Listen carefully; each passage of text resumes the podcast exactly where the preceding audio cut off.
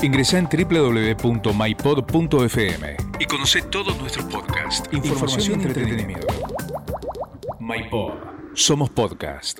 En los últimos años, los jóvenes dieron varias muestras de estar cada vez más comprometidos con el ambiente y con los problemas sociales. La situación actual trajo una mayor reflexión sobre la necesidad de mantener sano el planeta, pero también de mantener saludable al ser humano. Siempre se dijo que los jóvenes son el futuro, pero ¿qué pasa cuando son ellos los que no pueden esperar y tienen la necesidad de actuar ya y deciden levantar la voz ahora? Te lo vamos a contar en este podcast de Innovar Sustentabilidad. Las voces que necesitas escuchar para poner en acción las palabras. Innovar, Sustentabilidad, Con Patricia Lafrati. Son muchos los jóvenes que alrededor del mundo están luchando contra la emergencia climática. Sin dudas esto nos afecta a todos y a todos los segmentos de la población, y ellos desempeñan un papel fundamental. Luis Martínez es correntino, tiene 22 años. Es oriundo de San Cosme, defensor del cuidado y la preservación del medio ambiente, y es considerado como un referente ambiental que encarna el compromiso de su generación. En el año 2019, el Programa de Medio Ambiente de las Naciones Unidas lo eligió por segundo año consecutivo líder joven ambiental de América Latina por su excepcional lucha por el cuidado y la preservación del medio ambiente. Luis concibe su activismo como un proyecto educativo, donde los chicos son protagonistas y los potenciales promotores de su cambio cultural. Él nos dice lo siguiente. Yo empecé desde los 12 años, cuando dibujaba y pintaba y comenzaba a ver las distintas problemáticas que me topaba encontrarme cuando me iba a pintar. Entonces decidí que necesitaba hacer algo porque no podía continuar eh, de la misma situación en la cual miles de residuos dañaban al ambiente o eran parte del ambiente. Entonces dije, acá necesita cambiar algo y quienes necesitamos cambiar no la naturaleza sino el comportamiento humano. Y bueno comencé mi camino hacia la lucha por el cuidado ambiental pero sobre todo a concientizar y a educar a la gente para que entienda lo importante que es cuidar nuestro ambiente y sobre todo el daño que generamos a la hora de desechar de, manera inadecuada nuestros residuos y que eso genera un impacto eh, ambiental y que, que daña actualmente, pero también genera daños eh, a generaciones futuras. ¿Y ahora qué edad tenés, Luis? Yo tengo 22 años ahora. Ah, bien, porque nos contabas que arrancaste a los 12 y ahora tenés 22, o sea que venís con un camino bastante recorrido. Eh, y la pregunta es, y quizá muchos jóvenes nos pueden estar escuchando, ¿dónde empezaste a encontrar esa información? Hoy sabemos que el mundo globalizado nos permite encontrar información hasta inclusive desde el exterior de lo que está pasando, pero vos decís el contacto con la naturaleza, sos oriundo de corrientes. Bueno, eh, ¿qué pasa con la gente que está alrededor tuyo? Porque son distintas también las problemáticas y hasta inclusive pensar en alianzas con organismos públicos es muy beneficioso porque se puede crecer a gran escala, pero ¿esto es posible también? Sí, bueno, yo cuando necesitaba información, la información obviamente eh, cuando yo empecé no era tanto, viste, tener un celular como hoy en hmm. día, todos tenemos la posibilidad de poder tener un celular a la mano, al alcance. Eh, entonces yo recurría a los libros, eh, a, internet, siempre me iba, qué sé yo, a un ciber, donde podía obviamente informarme, nutrirme de información. Y obviamente lo demás sacaba desde los libros de biología, de ciencias naturales, donde me podía informar bien.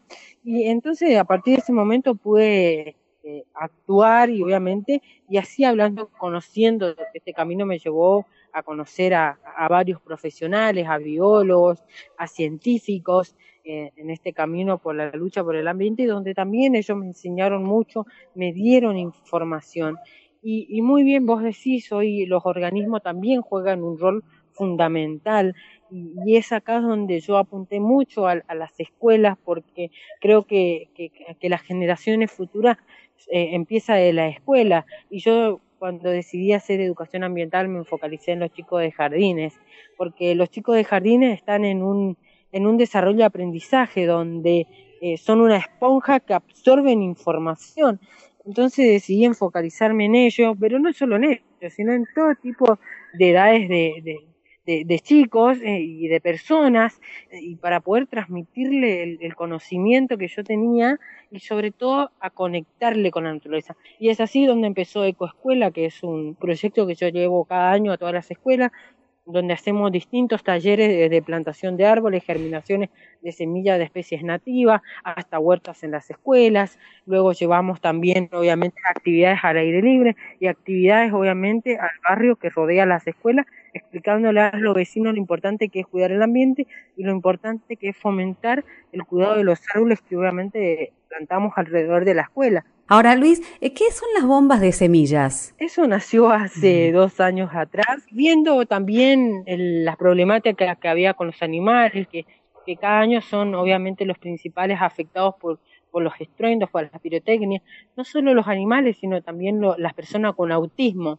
Entonces decidimos hacer bombas de semilla, que son con semillas de especies nativas, que lo hicimos el primer año, y luego el, el, año pasado lo hicimos con eh, vegetaciones, o, o, sea, con verduras y esas cosas para la huerta que nos pidieron muchísimo la gente. Entonces quisimos hacer eso, bomba de semilla que la gente pueda plantar en su casa o pueda plantarlo en familia. Y el objetivo fundamental de esta, de esta campaña es concientizar sobre el no uso de las pirotecnias, mm y sobre todo también conectarnos con la naturaleza y, obviamente fomentando desde ya las especies nativas y también conectarnos con las huertas, a aprender a cultivar nuestros propios alimentos de manera orgánica, sin ningún tipo de, de agroquímico o tóxico, entonces la gente aprende a valorar. Perfecto, qué maravilla. Bueno, esperemos también poder tenerlo aquí en la ciudad de Buenos Aires para promover de la misma manera que vos promovés. Y la pregunta que quiero hacerte ahora está relacionada en principio con cómo ves que la gente está asumiendo este rol más activista del cuidado con la naturaleza ¿Y qué te pasa con, con las empresas? ¿no? ¿Cómo ayudan, colaboran, son más conscientes, responsables?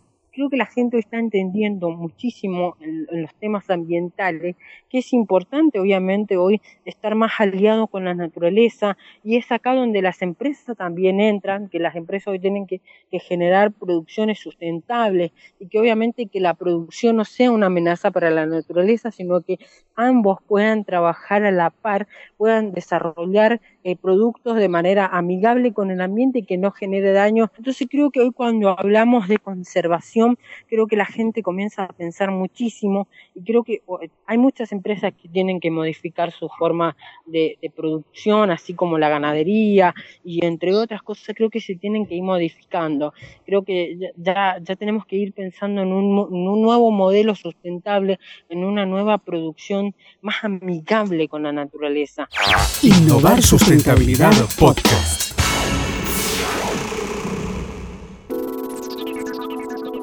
Ya no hay dudas, la juventud está movilizada y unida en la lucha por un mundo más justo, en todo sentido. En estos tiempos surge una juventud innovadora, activista, con diversas iniciativas. Jerónimo Batista Butcher es un joven científico, argentino, que creó un vaso biodegradable compuesto de algas con el objetivo de reemplazar los descartables y evitar la acumulación de plástico. Fue elegido por el Instituto Tecnológico de Massachusetts y por la Universidad de Harvard como uno de los 100 líderes jóvenes del futuro. Esta no es la primera distinción que recibe. En el 2017 estuvo en Berlín como representante en la cumbre de jóvenes del G20. Egresado de la ORT, cursa la carrera de biotecnología en la Universidad de San Martín y creó Genco, una compañía que busca generar desarrollos e iniciativas para lograr a través de la ciencia y la tecnología un impacto positivo a nivel social y ambiental de algún modo la iniciativa Soruí es un proyecto que surge abordando un, problema ambiental de contaminación plástica específicamente.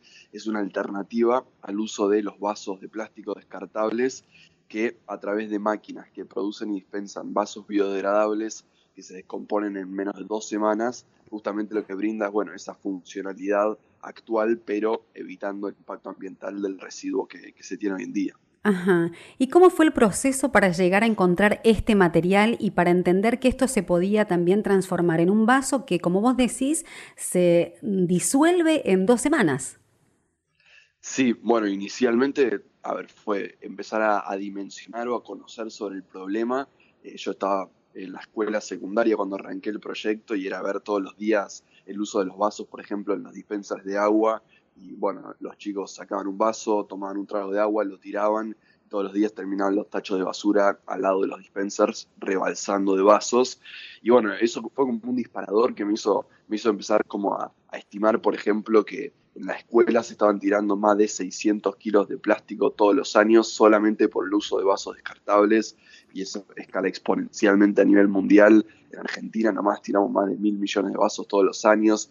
Entonces pensando en eso y sobre todo pensando en el material, ¿no? Por el hecho de que es un, un material tan funcional, tan versátil, que va a durar tantísimo tiempo y lo empleamos realmente de forma tan efímera. La cuestión era poder encontrar otro que se adaptara mejor a esos requerimientos, hacer algo impermeable, a poder contener una bebida, pero que después no, no generara esta contaminación. Entonces empecé a buscar alternativas, empecé a hacer pruebas, al principio de, forma muy eh, artesanal, probando, eh, yendo a conseguir materiales a farmacias, a dietéticas, a químicas, y después, bueno, una vez que se fue empezando a, dar con los extractos de algas, a partir de eso la cuestión fue pensar de qué forma se puede producir eso para tenerlo a disposición en cualquiera de estos contextos donde se usan habitualmente. ¿Y cuál es el proceso de transformación? Digo, ¿cómo, cómo, cómo se inicia esa, esa alga? ¿Cómo, cómo, cómo empezamos por el paso número uno para que después sea eh, un vaso? Sí, bueno, en sí a la máquina lo que se le carga es un cartucho que, que se recarga con, con la mezcla, es decir, con el insumo, con extractos de algas las mismas son de origen marino, se producen, se cultivan internacionalmente, es algo que se utiliza en distintas industrias y a partir de eso justamente es utilizar eso como materia prima en, la, en las máquinas que lo que hacen es poder activar ese material y poder consolidarlo dándole la forma de un vaso y a partir de eso es que bueno se logra pasar de ese material a algo realmente muy biodegradable que esto decía en pocas semanas se empieza a descomponer por el hecho de que tiene mucha, una componente muy alta de agua también. Entonces, cuando eso queda en contacto con los microorganismos o el, entorno, uno lo deja en la tierra o lo pone a compostar, lo que fuera, los propios microorganismos empiezan a consumir esa estructura y el agua que estaba ahí se volatiliza, vuelve a la tierra y por eso es tan acelerado ese, ese proceso. Y si hablamos de cantidades, eh, ¿se puede producir alta cantidad de vasos, por ejemplo?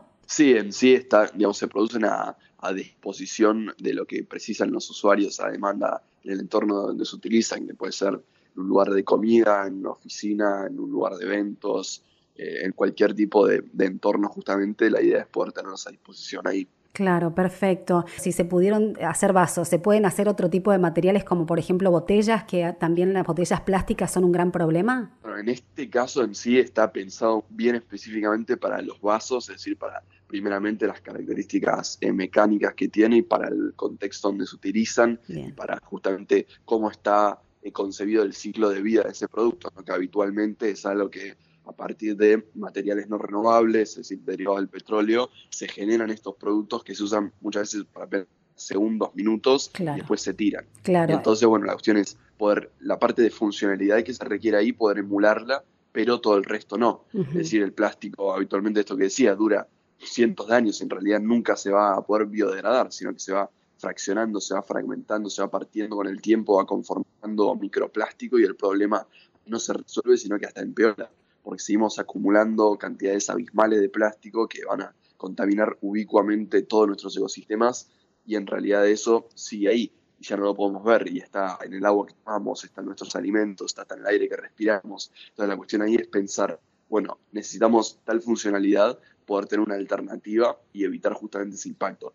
Por ahí en otros productos, por ejemplo, no sé, un, plato descartable. Habitualmente uno por ahí puede utilizar eso en distintos contextos y en ese caso uno no necesita que sea algo impermeable como un vaso, pero tal vez necesita más resistencia mecánica. Entonces la cuestión es justamente, bueno, pensar, ahí hay alternativas que hacen como compactación de algún material y entonces con eso se puede tener esa otra funcionalidad. Entonces la cuestión es eso, es pensar específicamente y no, no creer que con un solo material, con una, un tipo de materiales tan versátiles y tan funcionales como los plásticos, se puede resolver algo que en realidad está sobrando muchísimo y está generando un problema enorme. Y en tema costos, eh, ¿se, se, se transforma mucho en el costo final? Bueno, en este caso eh, ese es fue un parámetro fundamental para seguir avanzando con el desarrollo por el hecho de que, bueno, cuando empecé a trabajar las estimaciones para pensar la factibilidad económica, el hecho de que cada vaso tenga un costo que está en el mismo rango de, valores comerciales que los vasos de plástico y se utilizan habitualmente, fue bueno, algo fundamental para pensar, no hay una barrera de adopción en ese caso para eh, poder adoptar esta alternativa. Jero, ¿cuántos años tenés ahora vos? 22. ¿Y cuál es el desafío futuro? Y bueno, la verdad hay que seguir eh, de algún modo contribuyendo, buscando generar eh, desarrollos, iniciativas, proyectos eh, que puedan seguir sumando en esta línea, que tengan que ver tanto con cuestiones de residuos como en general a nivel de, sustentabilidad, distintas problemáticas socioambientales que por ahí estamos enfrentando y que hoy en día nos encontramos en una situación cada vez más complicada, sobre todo bueno, en esta crisis climática, ecológica que mm. estamos enfrentando y, bueno, también que tiene un montón de, componentes de cómo se impacta en, las distintas sociedades y bueno, tratar de, generar un aporte para que eso esté un poco mejor. ¿Sabías que 9 de cada 10 jóvenes consideran que la educación ambiental debería ser tratada como un instrumento fundamental en la construcción de la nueva sociedad, inclusive para hacer frente a situaciones como las que estamos atravesando hoy, la pandemia? 6 de cada 10 declaran que el contacto con la naturaleza les genera libertad, desconexión y alegría. Está claro que los problemas actuales requieren de una acción mundial conjunta y que la participación y el compromiso de los jóvenes es fundamental para abordarlos de manera eficaz. Nadie es demasiado chico ni demasiado grande para hacer la diferencia. Te invitamos a que vos también la hagas. Esto fue Innovar Sustentabilidad Podcast. Suscríbete a nuestro canal. Seguinos en las redes sociales. También nos podés escuchar en www.innovarsustentabilidad.com entra en contacto con nosotros a través de contacto mypod.fm. Nos encontramos en el próximo capítulo. Innovar Sustentabilidad Podcast. Este fue un podcast de MyPod.